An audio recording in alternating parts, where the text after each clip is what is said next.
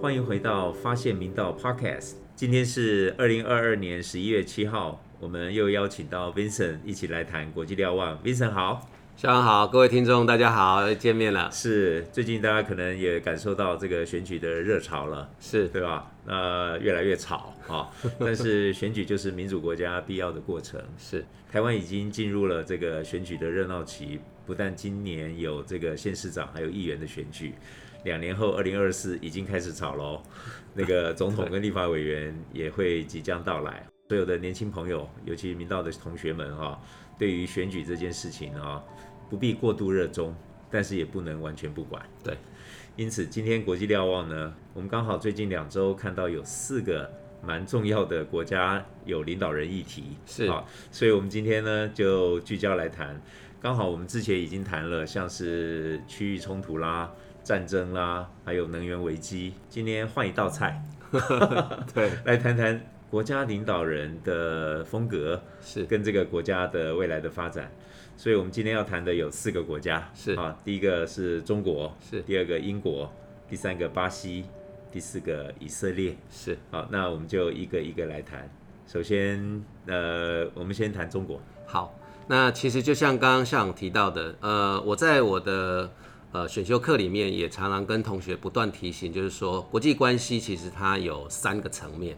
那第一个当然就是国与国之间的关系，因为像我们的国家有呃很多的法律去维护这个国家的一个稳定发展。是那但是国家跟国家之间没有法律，全世界没有一个这种这个呃真正有效的法律去让各国去遵守。是，那所以国际之间的各国的关系就是很重要。嗯，那再来是回到国家，嗯，这个国家的一个定位，就像我们待会儿马上谈中国。那中国我们知道是这个以党领政，嗯，然后是一个集权的国家，它现况就是这样子。是那所以呃，就是很很特别的一个体制。嗯，那这个国家在全世界上扮演的角色跟地位。嗯，好，那这是第二个层次。那第三个层次就是国家领导人。嗯，那所以呃，真的像刚刚上提的，刚好最近这两周，嗯，也非常的巧合，就是国际上好几个重要的大国家。都有领导人议题。嗯，那第一个当然，我想大家最关注的，在媒体我们这个，因为距离我们最近嘛，，就是中国。系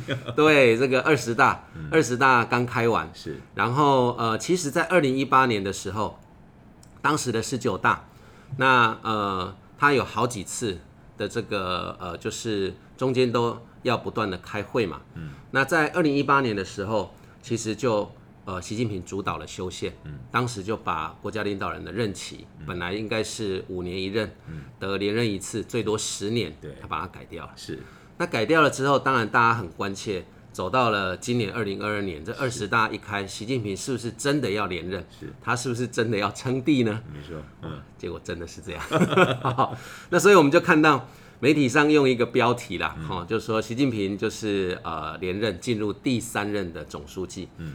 那大家很关注的就是中央政治局的常委啊，我们常讲的这个入场，嗯，中国含习近平七个最重要、最核心的中国最高位阶的领导人，嗯，那也揭晓了。是。那媒体就是七常委揭晓，嗯。习家军完胜，嗯，好，那就是我们看到，呃，原来在整个中国的政治圈里面有所谓的习家军，但是过往有江派，江泽民的江派，是。有胡锦胡锦涛是共青团，是。团派，是那如果是一个呃，就是它是一个妥协式的，或是一个平衡式的，嗯，的一个呃，就是说共产党的领导，嗯那可能我们还会看到有江派、有团派的影子。但是这一次，从习近平的连任到这个七个常委的整个名单出列了之后，大家真的就觉得哇，是非常的意外啦。但是就可以看到，真的是大权一把抓。那我这里提一个，就是在呃这一次本来呼声很高会入场，然后呢，他目前是呃国务院的副总理，那他也是胡锦涛之前指定在习近平之后，应该习近平如果他没有修宪，那这一次二零二二国家领导人应该就是换他的胡春华。胡春华，对，对，那胡春华基本上他在上一任的时候就没有入场。是那没有入场，呃，就知道说习近平并没有要让他接班，嗯，但是他还在这个二十五人的就是政治局委员里面，嗯，那这一次当然也觉得说他有没有机会入场，然后以他的资历是不是他也是接这个呃就是总理的热门人选，然后他就是呃就是所谓的团派是。啊这样的一个角色，那事实上他政绩也不错哦，但是这一次就是。胡春华他不仅没有入场，他还从那个二十五人的政治局的委员也调出去了，哦，那除名了，就除名了。嗯 OK，所以这次真的，所以说清一色的习家军是。包括这个呃整个呃政治局常委排名第二的李强，嗯，他之前的资历算是蛮低的，但是。直接跳到第二位，是。那现在是整个呃，就是国务院总理的最有可能的接班人，在明年三月。嗯，那所以呃，大家就会看到，真的这一次的二十大，整个习家军的呃名单出列，那就是观察到习近平真的大权独揽。嗯，然后这个国家可能进入这个所谓的一人专政，是。是更具体是。这样的一个，因为过去共产党还有强调所谓的集体领导。集体领导，嗯。对，那当然回到我们刚刚讲的这个两岸关系，是那又因为美中对抗，台湾的这个这两年的国际的曝光度啦、角色啦，更让大家重视，然后也不断的在提这种所谓的台海危机，是那是否发生战争，台湾要做何准备是。那这一次呃中国的整个二十大之后，所谓的领导班子跟习近平确认第三任，甚至呃大家也会觉得说他会以三任为满吗？嗯，那如果再往第四任走，他一路就会可能走到二零二零三三年了。是那所以接下来还有这个这么长的时间，习近平要掌权，嗯，那这个国家会往哪个方向去？就回到我们刚刚讲的，领导人会决定国家的方向。那中国又是很特别的一个政治体制，那这个一人专政的情形下，整个国家会往什么方向走？我觉得是我们要值得去观察的。没错，没错。我们在今天的节目里面，其实我们并没有要去预估未来会发生什么事。预估未来这件事情太复杂了。我们今天其实先看到最近发生什么事。刚刚有提到哈，就是应该习家军整个掌权，但是整个掌权，我们最近其实看到有不少人在提出很恐怖的一个发展发方向，对台湾不利啊。但是我是觉得有危机意识是没有问题，但是不必过度恐慌，而且不一定要往最坏的去走。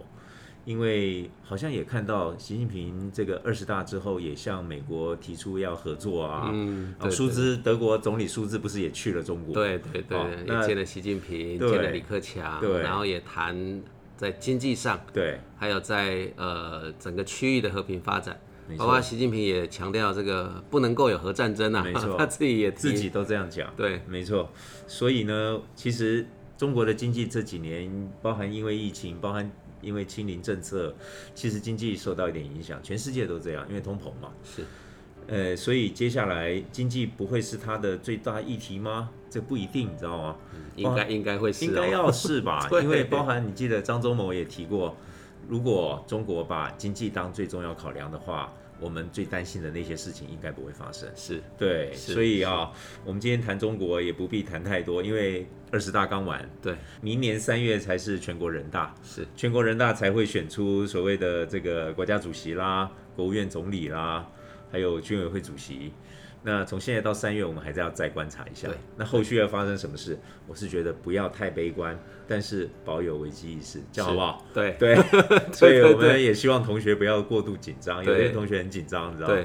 那到底要不要当兵啊？什么的议题就来了。是是是，我觉得生活先往前走，但是关注对这些议题。掌握讯息，没错，没错。对好，那我们中国先谈到这里，那接下来进入这个英国，是来，哇，英国就更精彩了。这个 BBC 它呃之前在苏纳克上任的时候，他就有一个这个头条，就说英国在这个七周内迎来第三个首相。对太夸张了。对，嗯就从这个乱法强生 Boris Johnson 下台，是。然后这个呃 Trust, 上任，嗯。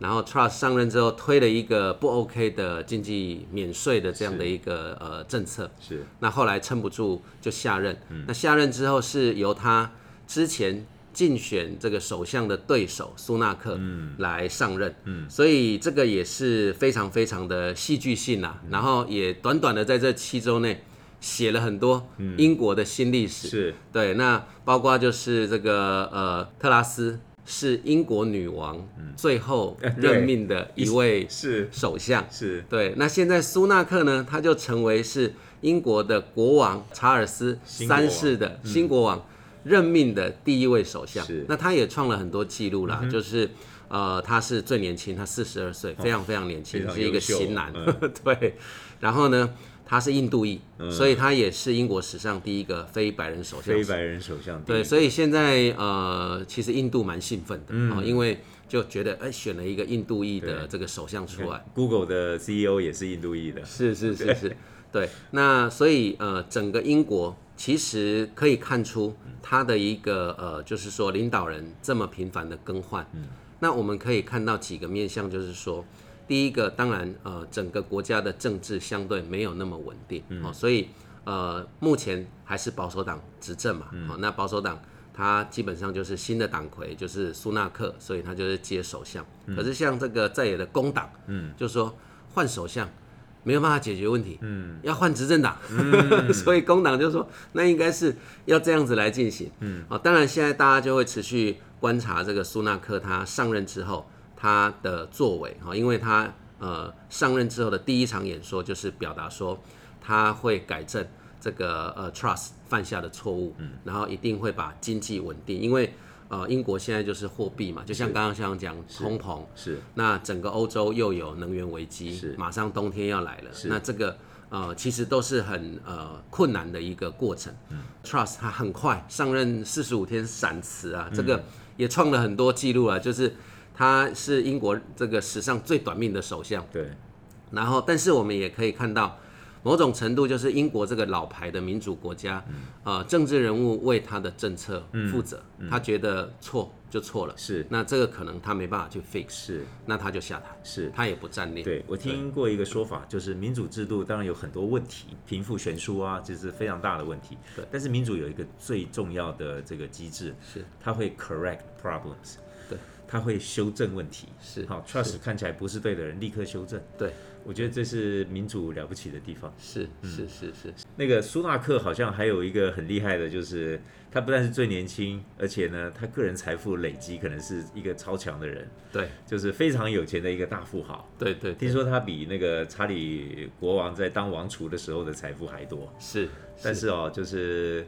个人会赚钱跟会把国家经济带起来，恐怕是两件事。对，那我们可能 也就要继续观察。对啊，现在就是呃，因为他上任之后，当然呃发表演说就是表达要呃稳定整个英国的经济嘛。是。那他也很快的，就是呃跟呃美国总统拜登有一个视讯的对话。是。那当然第一个还是强调，因为欧陆现在整个呃俄乌战争是整个欧洲大家最关注的，所以他们当然就是表达支持乌克兰。是。那过去苏纳克是有比较被质疑亲中的一个色彩，嗯，那他也就是呃跟拜登的对话里面表达，就是说会跟呃就是说美国跟欧盟，嗯，大家一起持续来呃，其实如果讲尖锐一点，就真的是持续对抗中国了，嗯，但是就回到刚刚校长讲的嘛，这个经济就是像肖兹这一次去拜访中国，是不管是习近平，不管是小子，都还是提到所谓的国家利益，嗯，然后国家利益再来是所谓的这个区域的利益，是。然后是全球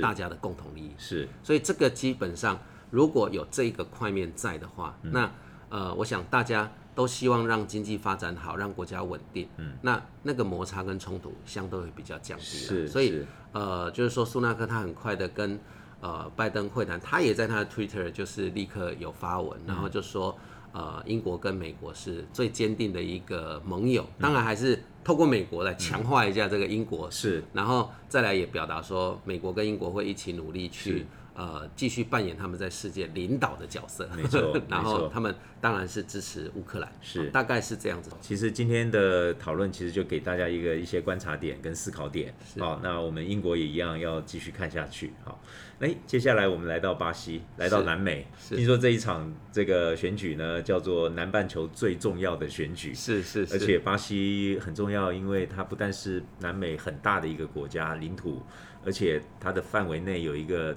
呃地球重要的一个肺啊，对地球哦之肺，嗯这地球之肺亚马逊雨雨林林啊，所以我们来关注一下巴西。是，那的确就是这是南美洲的一个南美洲也好，南半球也好，就是巴西真的是一个重要的国家啦。那过往它也是这个所谓的金砖五国、BRICS，它也是在这个之列。那巴西呢，目前这一场选举结束前，啊、他的总统是这个巴萨诺拉，那巴萨诺拉他有这个热带川普，或是有这个 The Tropical Trump，好、他有这个热带川普的外号，那大家就可以知道他就是一个非常典型的极右派的。嗯，所以这一次的选举为什么会被誉为是南半球的一个重最重要的选举？因为巴西是南半球的一个非常非常重要、举足轻重的大国家。嗯，那再来这个国家这一次的总统的这个大选，就是极右派的呃现任总统呃巴萨诺拉，嗯，跟前总统鲁拉，嗯，鲁拉是一个极左派的。是。所以就看到极右跟极左的一个对决。嗯，那最后结果出来了，因为整个选举的过程啊，它基本上巴西它是呃，如果在第一轮投票，嗯，那你这个两个竞选的，好，这一次就是刚刚讲的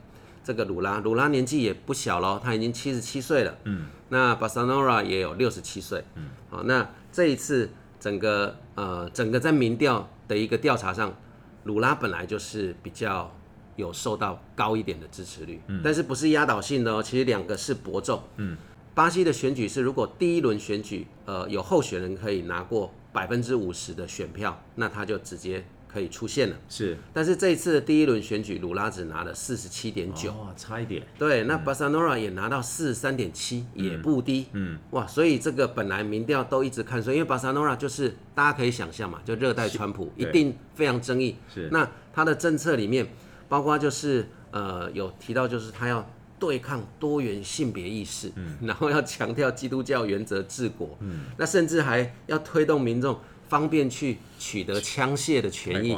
就好像觉得像美国这样拥枪自重是很棒的，他要放宽这个枪支的管制。那另外最最的大的争议就是在这个整个刚刚像提到的雨林这一个部分，嗯，因为呃整个巴塞罗那任内他会觉得积极的去开发热带雨林，然后来改善巴西的经济，这个是一个对的方向。是。那反而因为在这个热带地区，很多它都是火耕，它就必须要先把这个雨林先砍伐，然后先烧，烧完之后再来进行这个所谓的呃商业的一个农业的耕作。是。但是这样子反而就造成非常多的森林大火，对，所以这几年雨林就是森林大火。那国际甚至那时候像马克龙、欧盟都还集资说他们要来协助这个雨林的一个保育也好，然后这个呃呃恢复也好，那巴塞罗那都拒绝，嗯，然后甚至还说我们雨林就是被你们这个西方资本主义搞坏，你不要来干涉我们的这个整个雨林的开发。嗯。那最离谱的是那个 COVID-19，是。他是反对疫苗的，是。然后他就不断的散播一些错误的讯息，就觉得打疫苗没有用，不要打疫苗。是。结果造成巴西是这一场疫情里面整个单一国家死亡人数最高的国家之一，就是因为人民不打疫苗，所以它是一个非常对非常有争议的。那当然，不过他是呃现任总统，对。所以他也有现任的优势，对这个不好打啊。嗯对对对对对。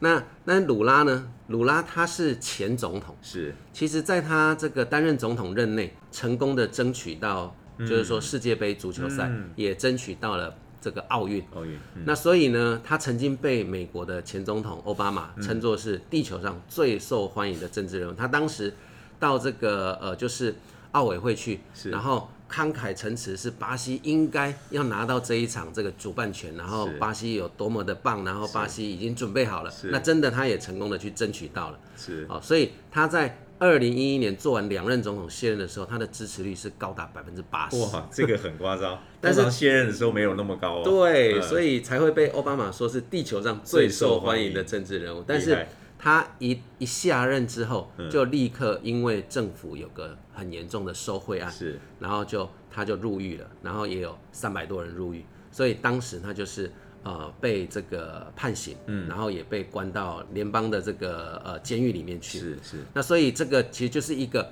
很戏剧性的，就是说本来是在巴西也好，在全世界也好，是非常受人民喜爱的一个政治人物，但下台之后因为受贿案就锒铛入狱。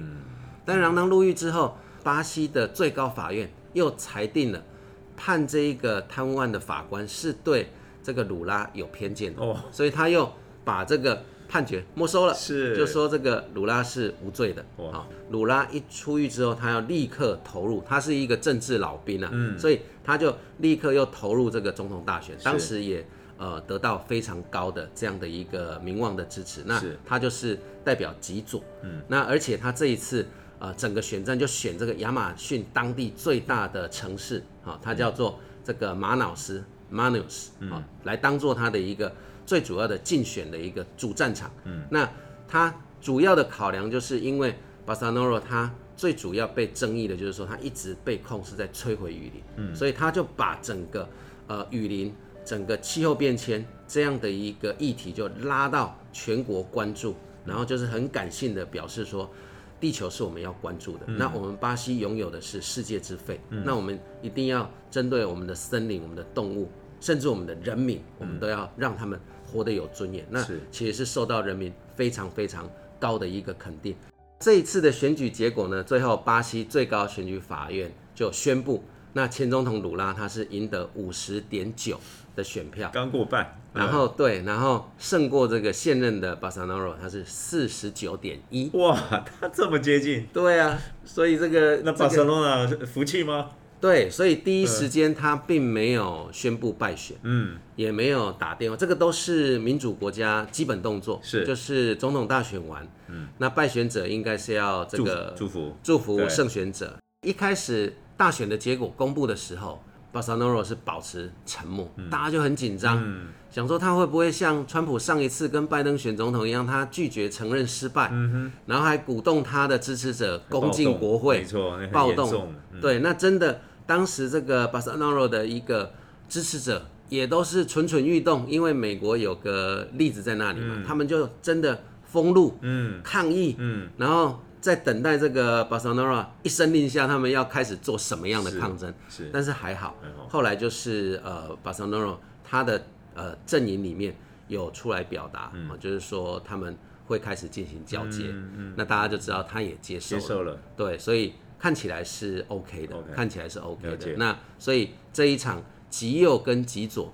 现任总统跟前任总统的这一个呃，算是世纪对决，我觉得也是充满了戏剧性。是。那当然，最后这个鲁拉胜选，那是不是呃如他的这个呃左派的、自由派的，然后希望把人民的呃生活照顾好，然后要把环境做好，把雨林保护好，是。这当然也是我们这持续也要继续观察的。观察。是的，但是这个时机点，因为 COP 二十七是这个联合国气候变迁会议昨天才刚开始，是是那鲁拉上任这件事情应该算好事，因为是他是保护雨林的。好，是是好那我们就持续关注。虽然他在南美啊，离离台湾非常遥远，是，但是同学还有听众，其实我们仍然要关注，因为它跟全世界都有关。对，好，那接下来我们最后谈一个小国家，也是旁边大敌环伺，我们来谈谈以色列。是以色列。其实我们刚刚这样一路谈下来哈，嗯这个二十大是十月二十三号，嗯，好，你看大家今天是呃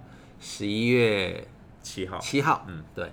那在十一月四号的时候，就是整个以色列它是政党选举，嗯，那纳坦雅胡呢所代表的这个极右派的政党联盟，嗯，胜选，嗯，那所以以色列可能会出现这个非常非常右倾的一个极右派政权。是，那纳坦雅胡何许人也呢？他其实他刚失去政权没多久，嗯，就是说他的呃整个政党呃失去政权大概是十四个月之前，嗯一年多前。那当时他的徒弟啊巴奈特把他撂倒。那在那之前呢，纳坦雅胡已经执政以色列十二年，是他也是一个政治强人。是然后他基本上呃极右派，嗯，川普的一个非常非常默契的好朋友，嗯，然后两个人常常在这个公开的场合表达这个双方交情有多好，嗯嗯。更有趣的是呢，美国的共和党的党员，嗯，他们做民意调查，嗯，那在川普任内当总统的时候，当时他们共和党最受欢迎的，就支持率最高的这个政治人物，第一名是川普，嗯，第二名就是纳坦雅。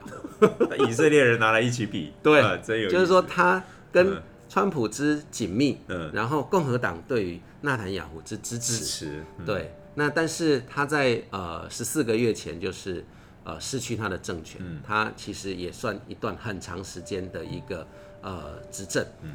那但是他失去这政权的时候，他就宣告说、I will be back。有那其实很快，是。大概一年多，然后他就是立刻又呃胜选了，然后接下来他可能会组一个就是以色列国史上立场最右翼的政府。那因为我们之前谈过以巴的冲突，对那如果之前班内特他组的是一个多党联盟、小党联盟的多元的，当时甚至还有阿拉伯政党哦，也加入他的联合政府，那比较族群融合了，对，嗯所以会看到比较，但是走不下去。走不下去，就是说，以色列基本上像刚刚校长讲的，周边阿拉伯国家真的是大大抵环视了。那很多人对他是虎视眈眈，包括他自己也有这个巴勒斯坦组织是。的一个跟他在这个目前呃区域里面。好，然后他的这个国土的一个呃问题的部分，还有这个以阿的冲突的部分，都还有一些这样的争论。所以刚刚讲的这个班奈特似乎就走不下去，哦、那走不下去，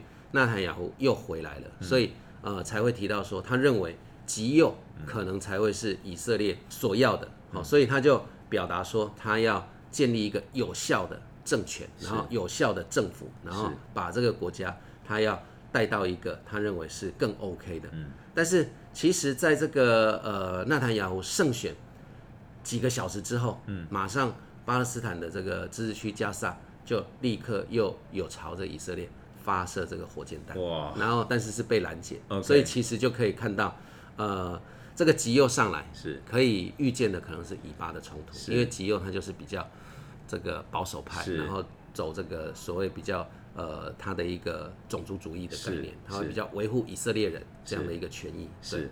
哇，以色列这样子的一个发展哈、呃，我们得关注，因为领导人的意识形态左啊或右啊，其实影响了这个国家的发展。对，我们今天谈四个国家，其实从这样子的讨论里面，我们常常会看到的是，到底他是亲左还是亲右？是，光是这个概念，可能很多同学并不清楚。对。对，是，对，保守或自由。是，我觉得呃，校长谈这个点很好，哎，就是说，多年前呢、我有一个日本的朋友，嗯，然后他那时候来台师大、学中文，嗯，那他最主要他是在英国拿那个 master，嗯，那他要去呃纽约，嗯，考联合国的一个呃工作职务，但是必须要两个。就是联合国的官方语言，那他英文 OK，是日文不是官方语言所以他要学中文。OK，那他在台湾待了一阵子，因为他要到联合国工作。那有一次我们在聊天，他就突然有感而发，他说：“哎、我觉得你们台湾很奇怪，你们台湾没有左派右派，你们台湾只有统派跟独派。”在当时，是对。那当然，我们现在整个国家的一个氛围跟人民意识又不一样了。但是他当初点了一个点，我就觉得，哎、就是说民主国家，像美国民主党、共和党最典型的两党政治，民主党它是左派，比左派。较自由派，那共和党就是保守党，像川普他就是种族主义啦，是。单边啦，保护主义啦，是。让美国再次伟大啦，是 就是这样子。是是。然后他要这个各国买单啊，北约要付军火费啊，等等的。所以就是刚刚提到左派跟右派，在我们台湾，可能我们要对这种民主国家的这种左派、右派的一个发展跟基本概念，应该也要有一些了是解，。这是一个大方向的了解哈是。今天的讨论最后好像有一个彩蛋，川普最近有什么消息了？对，这个彩蛋就是哈，在最近就是说，川普他因为是呃美国跟我们一样哦，美国也是其中选举，对，那我们在选县市长，在选地方议员，那美国也是参众两院的这个呃议员在选举，然后另外州长在选举，那这个是其中选举。那两年后就是总统大选，这个其实跟台湾都很像，也可以让同学做一个对比。是那川普最近就是积极在投入这个整个其中大选啊。那他在十一月三号在爱荷华州的这个苏城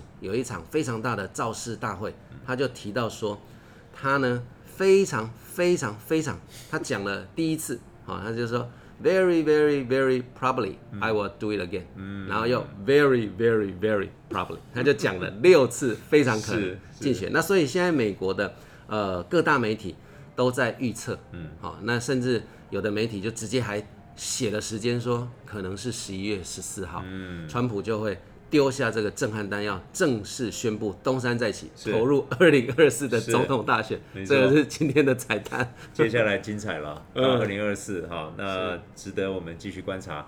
但是我相信通过今天的讨论，如果同学有掌握的话，你对接下来两年要发生的这个全世界的这些选举的事情，包括我们台湾的选举，是。你会看得比较懂。